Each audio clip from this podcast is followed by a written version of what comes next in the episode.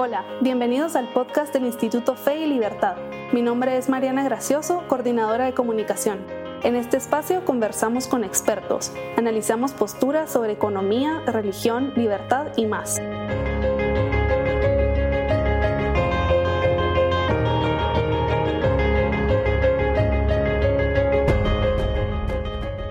My name is Jessica Paduan, Executive Director of Fe Libertad, and today I have the blessing to sit with Svetlana Papazov to talk about her book, Church for Monday, which I have it right here in my hands.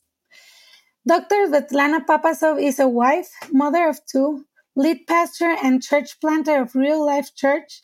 She's also founder and CEO of Real Life Center for Entrepreneurial and Leadership Excellence. Real Life is a first of its kind model of church and business incubator that connects faith and entrepreneurship. Dr. Papazov is also City Network leader at Made to Flourish. She is a seminary professor and mentor of Trailblazer leaders. She is the president elect of National Speakers Association in Virginia and keynote speaker at conferences and retreats. She consults and trains various denominational networks, associations, churches, and marketplace leaders to become transformation catalysts for their communities.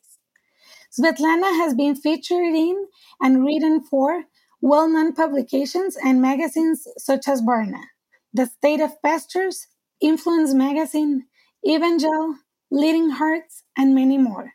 She is also the author of the breakthrough book named Church for Monday, which we are going to talk about today. It equips believers to close the gap Sunday to Monday and worship to work and flourish their communities spiritually, socially, and economically. And we also have the blessing to have Svetlana as a member of our International Advisory Board. It's such a pleasure to have you with us, Svetlana. Thank you very much for accepting this interview. I have no doubt it will be an interesting conversation and very enriching. So let's start with the first question. What is the message behind Church for Monday and what inspired you to write it? Jessica, it is a pleasure to be with you and with your listeners. I am so excited to be able to speak into the lives of young people who um, want to go into the marketplace and show Christ to those that don't know him and uh, people from all types of walks of life. So I'm excited to share with you about Church for Monday. For this is a call to action to church leaders and everyday believers. It is not just, we don't have to be ministers or pastors to read the book Church for Monday, because what this book deals with is how to close in a very practical way the Sunday worship to Monday work gap. What I call the gap of the sacred to secular division because we all want to follow the move of the Holy Spirit who is in the marketplace. We don't take God into the marketplace, He's already there. And what the Holy Spirit desires is the vision that God has for human communities. And we are called to partner with the Holy Spirit to flourish our communities where our churches find themselves in, where we find to go to work, to do um, interesting, beautiful things, both family life, leisure life. It doesn't matter. Wherever we walk, we walk as representatives of Jesus Christ. So I got inspired to write this book before I became a pastor. Um, and let your listeners not be tripped by the fact, you know, you, you read a whole bunch of accolades about me. Let me tell you, I'm an immigrant that came from a communist country, got to freedom. And then in the midst of experiencing freedom, I experienced a perilous gap. People were separating Sunday from Monday. So for over a decade, I worked in the marketplace as a landscape architect. That's my first graduate degree. And I was a small business owner that started and led four businesses uh, in the country of, of our choosing. My husband and I, as a young uh, couple with a nine month old baby, fled for freedom. And so we established these amazing businesses and began uh, to work and God bless the, the work of our hands but I had a high expectation to see the integration of faith, work, and economics practiced freely by a nation that regards itself as Christian. Now, to my surprise, God and church were not themes my customers wanted to discuss with me. They didn't wake up on any given Sunday morning thinking, oh, which church am I going to go to today? So I observed that although most Americans will say they're Christians, only very few truly integrated faith at work. And so I began to see this perilous gap widening between the church and the marketplace, and I felt I had to do something. And I prayed and I prayed. And I'm telling you, God does something when you pray. I remember for two years, I interceded God. And one day for five hours, I was asking him, What are you calling me to do? This message is burning in me. That gap has to be closed. And God burned, birthed a vision in me uh, that, that really brought this book, Church for Monday, to offer the local church practical ways to equip believers for mission at work. Because churches that equip for Monday partner with the Holy Spirit in His work that happens outside of the church walls. We think that all the work that the Holy Spirit does is on a Sunday morning while we, you know, worship service and sing songs and listen to preaching. But guess what? The Holy Spirit works outside of the church walls. And, um, I, I, really uh, began to have this hunger to seek sustainable ways to flourish our communities spiritually, socially, and economically. And so the book Church for Monday relates the gospel in a very practical way for a new generation, for a new time. And let me tell you, this pandemic really showed us that we have to begin to partner with God in his new ways because he makes a pathway whereas there is no way in the desert. You know, he makes waters gush out where it's absolutely parched land. And we know that, we've experienced it. But now we have to begin to shift our paradigm of doing church to align with the paradigm of God's way of doing church. So this book is a very practical application of how to recalibrate our churches to partner with the Holy Spirit in the world at this time. Great, Svetlana. This is very interesting. And since you call it like a call to action, this is a related question to this call to action. In your book, you say, I open quotes, the church is called to be a living, prophetic, tangible model of the Great Commission by integrating faith, creativity, and mission in the marketplace. This is how we take church into our everyday jobs. I close quotes. So, Svetlana, if someone wanted to do this, what would be the first step to achieve it? And what is the relationship between imagination, creativity, and marketplace and faith? So we know that God strategically positioned believers for influence. But sometimes we think that God strategically positions us only within the church walls and for influence only among believers. But surprise, surprise, actually, God strategically positions us to influence business, education, government, media, arts and entertainment, family and religion. And then he sends us on his mission as agents of change in the world around us. Because God is the ultimate entrepreneur who has fashioned everything out of nothing and has formed everyone uniquely in order to co-create with him redeemed futures for humanity. We love quoting Jeremiah 29, 11. Mm-hmm. For we know the plans God has for us. They're plans to prosper us and not to harm us, to give us good futures. You know what?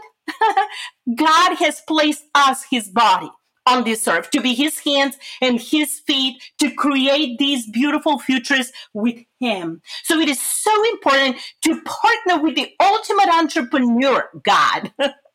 Mm-hmm. He created us in His image. We are all, without a doubt, all, everyone, created in His image, meaning we have the creativity gene, just like mm-hmm. God.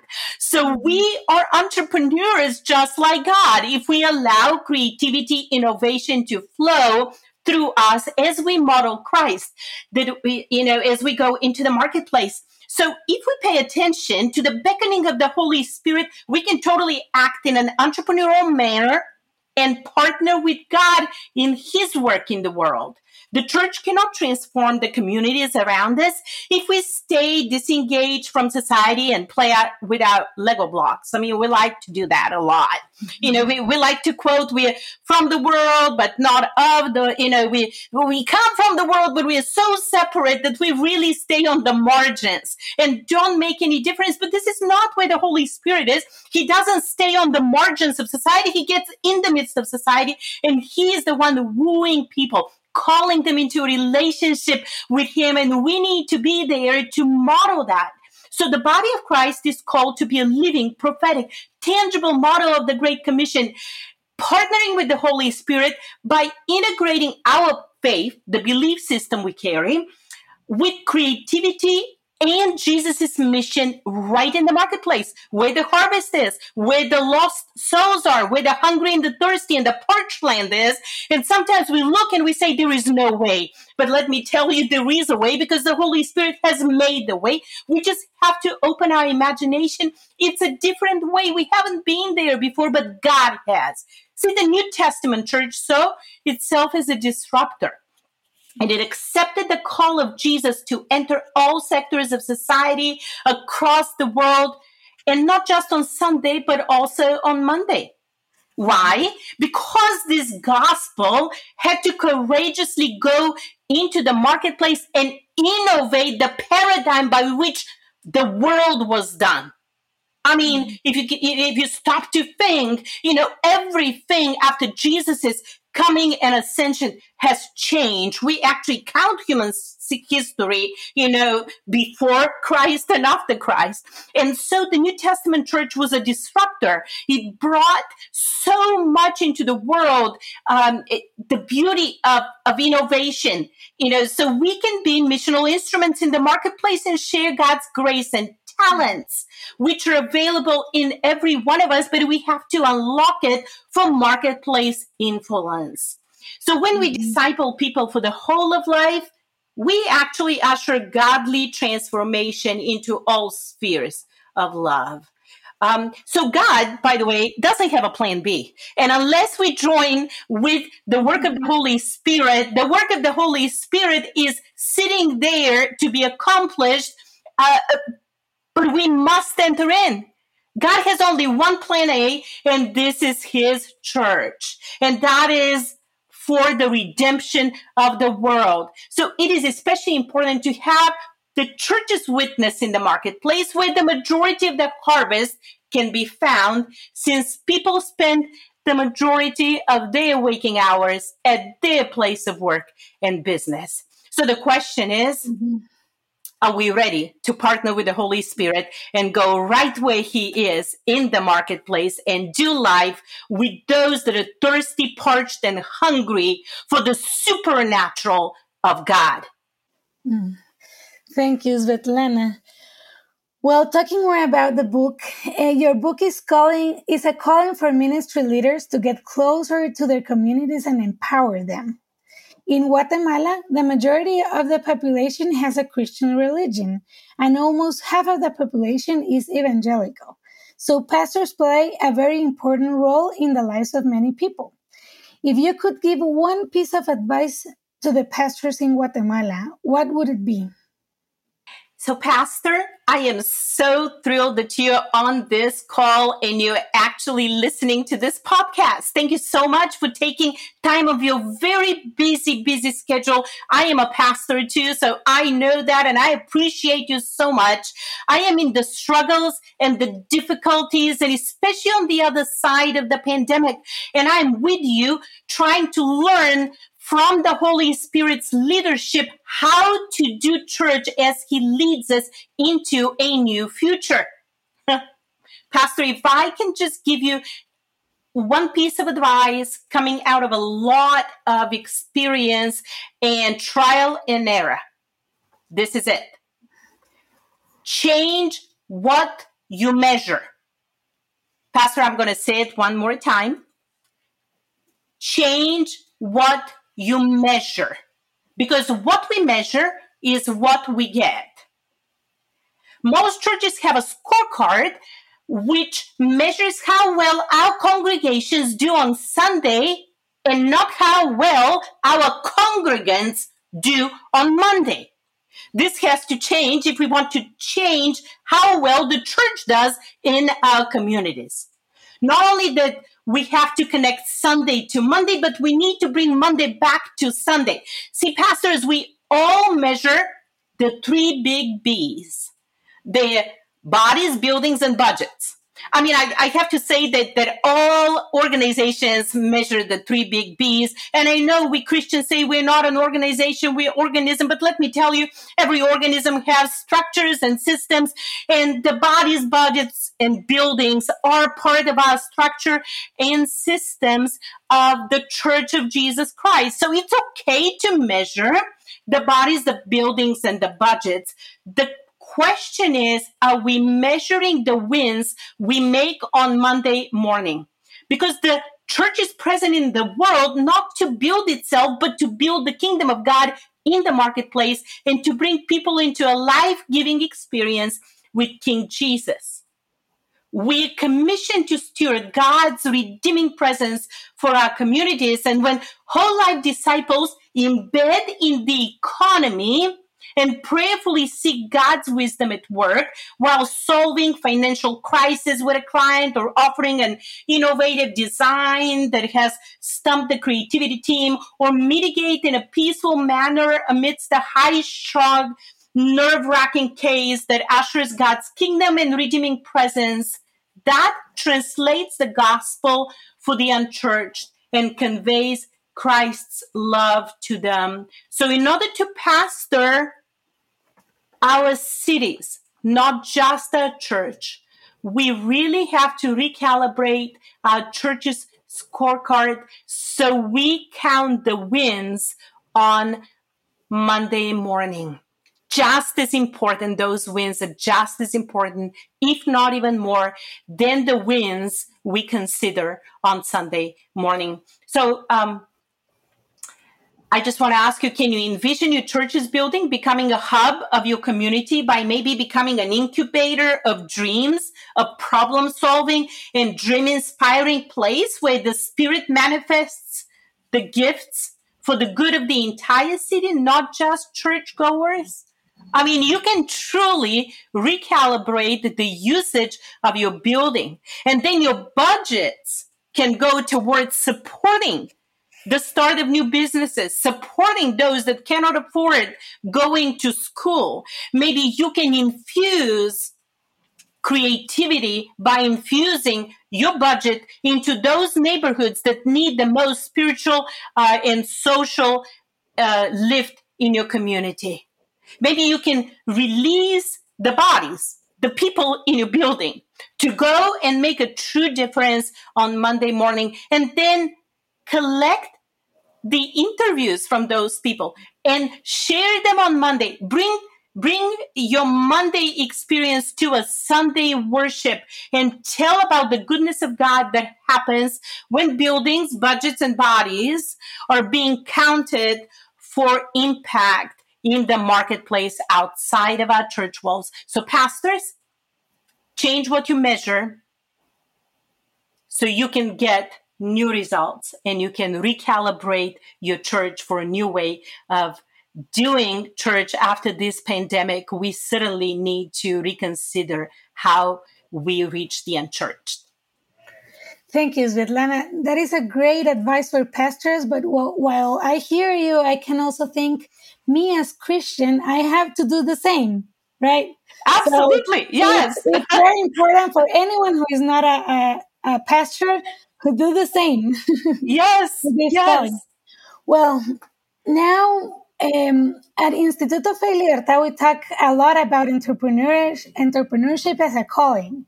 And we see that we as children of God have a divine calling and we can fulfill it through our work.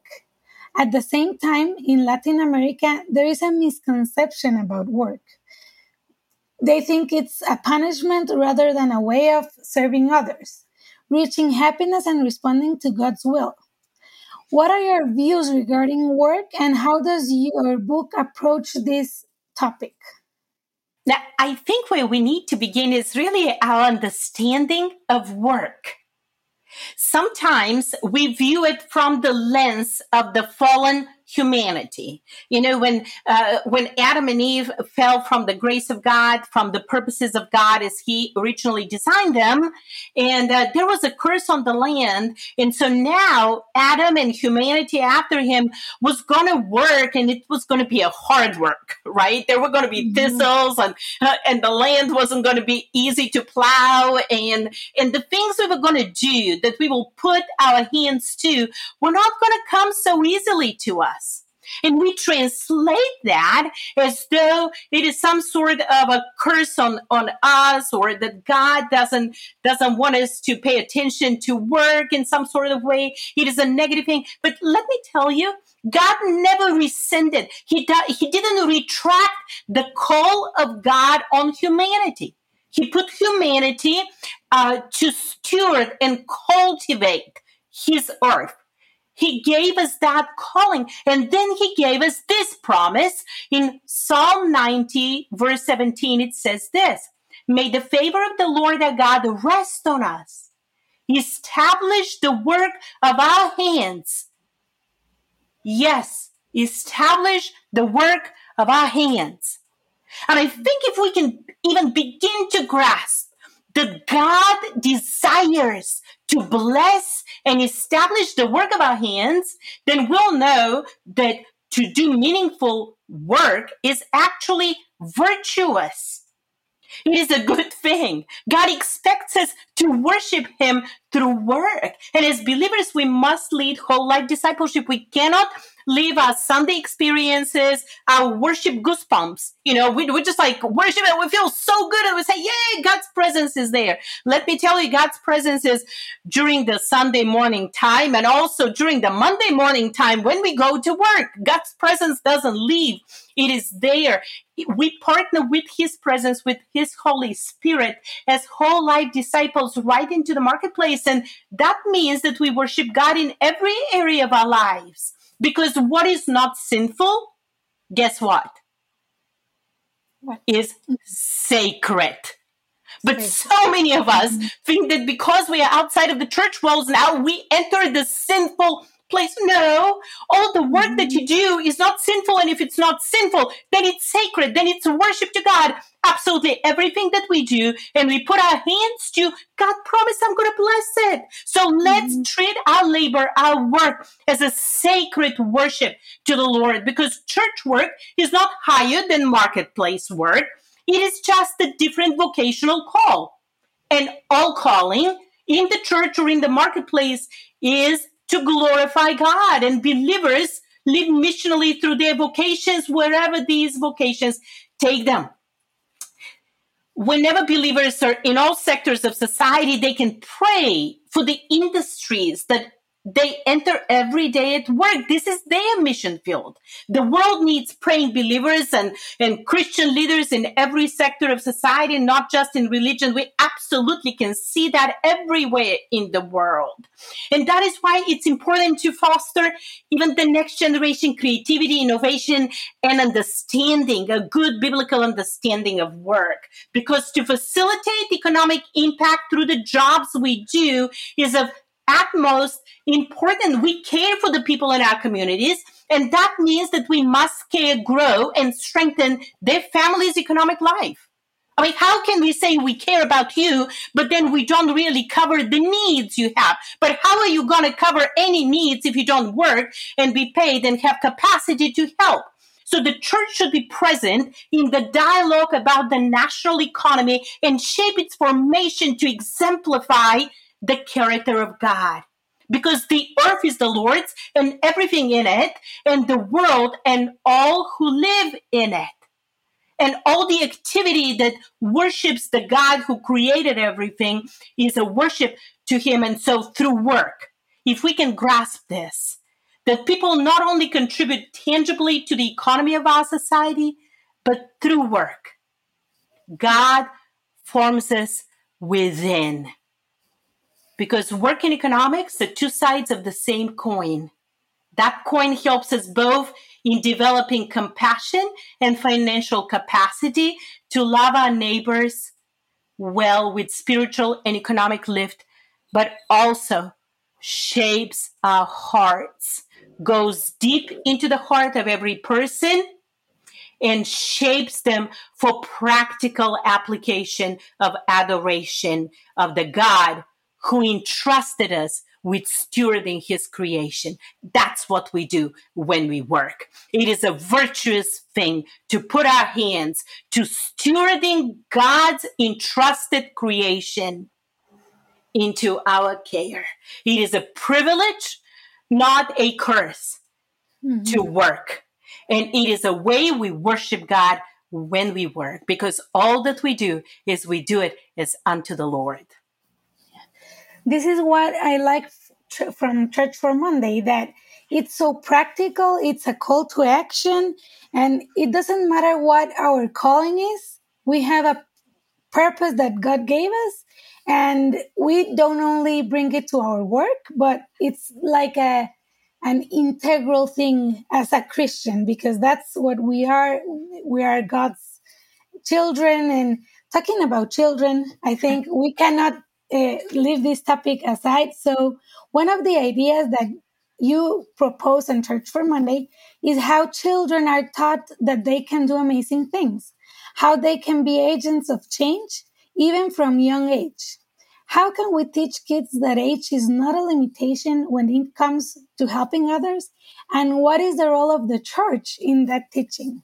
Yeah. So if we embrace the biblical mandate for work that we just discussed and creativity, which reflects the very image of God, who's the ultimate entrepreneur, then we'll understand the importance of fostering next generation creativity because we can develop a hands-on entrepreneurial programs and teachings uh, in the to teach the value of work, faith, and innovation to the next generation because guess who's our leader? you know, it is the kids that are coming up the, yeah. you know, down the pipe, right? It is, it is these amazing kids and teens that can envision um, innovation and creative solutions because what is entrepreneurship, by the way? Entrepreneurship is bringing viable solutions to the market. When you see a problem somewhere, instead of complaining about that problem, instead of just griping about it, instead of pointing, yelling, picketing it, it because I mean, uh, honestly, lately, especially in the last year or so, we've seen a lot of pointing a finger at something and yelling and picketing. But there is very few solutions in the marketplace for the problems we identify. So it's a good thing to identify problems. But then entrepreneurship happens when we seek God's guidance, His wisdoms for creative solutions to the problems we see in the world. It is easy uh, to work with kids and to to foster that creativity because all of us, all humanity reflects the image of God who is a creator himself. And the kids have not been told yet they cannot. They, they haven't heard as many times as adults, no, you can't do that. Stay away from that. No, no, no, you're going to fall flat on your face. You know, don't go in that direction kids are actually naturally inquisitive. They like to explore and they like to play. And they are okay mm-hmm. with failure. They're okay if something doesn't happen, they can try it again and they can try it again. So they haven't really been beat up over the head with no's and stay away and failures. Failure is good if you learn from it. All entrepreneurship is, is built on failures. You know, if we can, um, bring the, the Lord's innovation into our midst, then the kids can begin to learn to bring solutions to the problems. Thank you, Svetlana. So, if someone asks you, why should they read your book? What would you say? I will say Church for Monday is a book that will awaken your imagination and ignite a passion in your heart to close this very dangerous gap between faith and work. This book will truly help you see the people you interact every day with as more than just casual acquaintances, more than just annoying neighbors, or more than just difficult bosses, but it's those who God has placed in your life to experience His love. You are God's missional instrument. Mm-hmm. Church for Monday will encourage you and inspire you to act as one, who is the hands and the feet of the love of Jesus in the place he entrusted you to steward on his behalf. Pick it up, Church for Monday. It's an easy to read book. I'm happy to have it in my hands, you know? yes. So, and for last, please tell our audience where they can buy your book. Amazon has it. So Amazon.com, you can absolutely um, get a copy from there. I'm so excited. I'm actually excited. I'm in talks right now to get this book translated uh, in Spanish. So it will be uh, just such a pleasure and a privilege to be able to speak uh, to you in your own language at some point. But right now, it's only available in English, available on Amazon.com. And if you want to connect with me uh, and, and get to know a little bit more about these principles, I welcome you to connect through my site called churchformonday.com. Great. Thank you, Svetlana. So, thank you very much for sharing your knowledge with us. And thank you to everyone who is join, joining us right now in this transmission. Instituto Fe y Libertad is an independent research center whose mission is to advance human flourishing by promoting individual liberty and Judeo Christian principles. You can find more information about the Institute and our work at our website www.feylibertad.org org, and we invite you to visit our social media programs. Thank you for joining us and keep a look at our next week's transmission. Goodbye.